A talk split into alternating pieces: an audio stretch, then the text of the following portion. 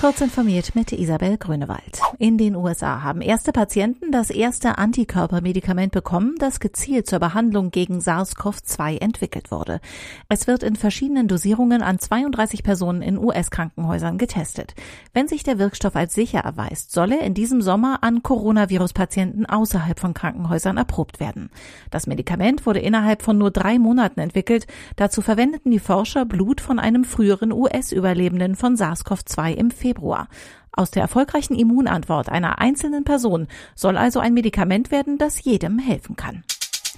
Unter den gegebenen Bedingungen könnten autonome Autos ein Drittel der Unfälle im Straßenverkehr verhindern.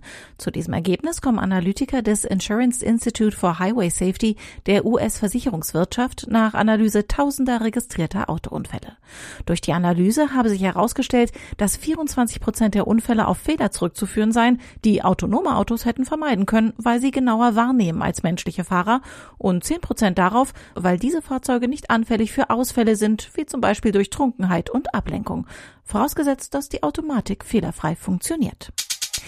Die Antivirusfirma Avast hat mehrere Programme in Apples iPhone-Softwareladen entdeckt, die fragwürdig hohe Preise für simple Dienstleistungen aufrufen.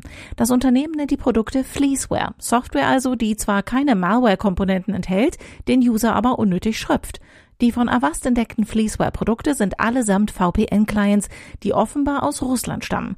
Das Geschäftsmodell ist dabei ähnlich. Wer ein Abo abschließt, kann die Programme drei Tage kostenlos nutzen. Danach wird es richtig teuer. Mit geringem Aufwand kann man ein hohes Maß an Privatsphäre im Internet erreichen. Die aktualisierte Neuauflage der Privacy-Checklisten von CT zeigt, wie das geht. Vieles ist nämlich einstellbar oder mit den richtigen Tools und Kniffen vermeidbar. Oft lässt sich schon mit geringem Aufwand und ohne großen Komfortverlust viel erreichen. Checklisten von Smart Home über Fitness-Tracker bis zum Homeoffice finden Sie in der neuen CT.